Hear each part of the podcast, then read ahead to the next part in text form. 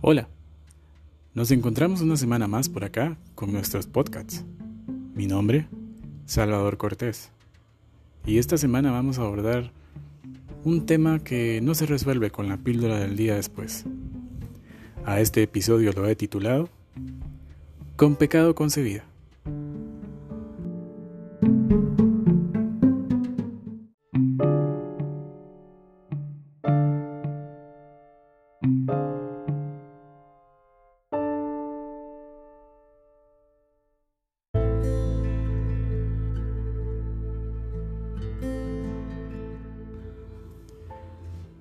Me llaman la malquerida. Algunos me han maltratado. Otros sin mirar mis ojos. Mis palabras silenciaron. Me cortaron con cuchillos. Violaron mi pecho hambriento.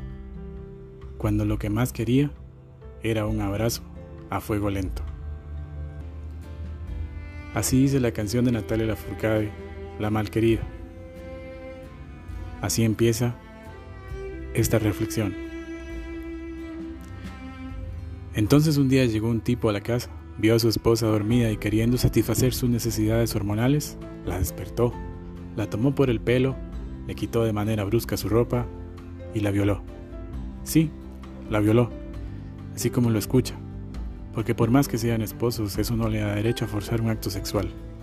Lo que para muchos es un ritual con luces y velas, vino o champán, en lugares prohibidos o hasta en la misma intimidad de su hogar, para otros hombres se convierte en actos de violencia sexual, física y psicológica, dejando marcadas a las mujeres y en algunos casos dejando hijos huérfanos o familias sin sus hijas, pues al final terminan en muerte.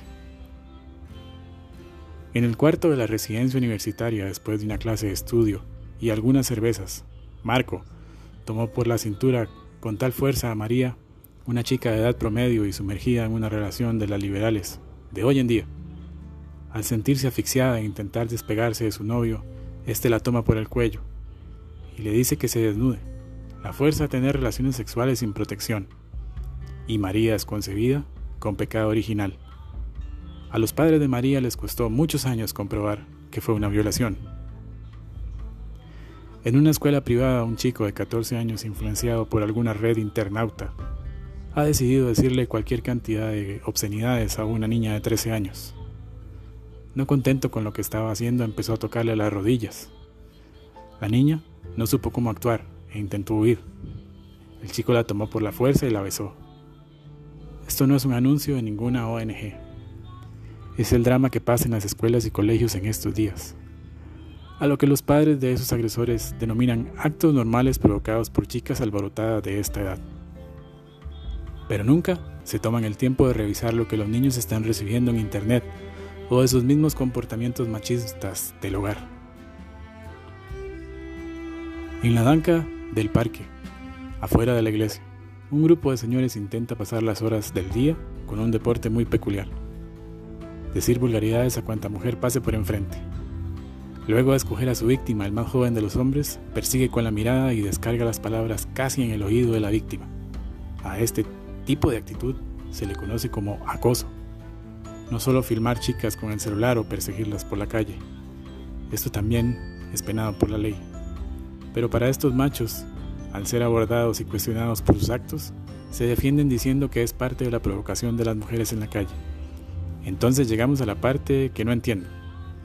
Las niñas, adolescentes, mujeres en general, tienen algún rótulo en su cuerpo que yo nunca alcanzo a ver, que dice, aquí estoy para que abuses de mí ¿Las mujeres tienen que salir a la calle bajo algún código de vestimenta? ¿Las leyes se firman y se guardan en una gaveta por defectos en la redacción? ¿Alguna vez alguien ha intentado o tenido la valentía de denunciar un acto de violencia de este tipo sin pensar que a la vuelta de la esquina lo van a matar? Bueno, pues bien, hoy me toca a mí, y muchos dirán, qué valiente es detrás de un micrófono pues es lo único que tengo para hacerlo. Y que muchas personas como usted me escuchen hoy. Basta de callar estos actos que no son de una sociedad ejemplar y digna, como suelen decir algunos, con valores y, sin tabúes. Las mujeres no pueden salir de sus casas con el temor de sus familias de si van a regresar vivas o en una bolsa. Las niñas no pueden ser vistas con miradas lascivas, como objetos sexuales. Denunciemos por favor. No queremos más Marías concebidas con pecado original.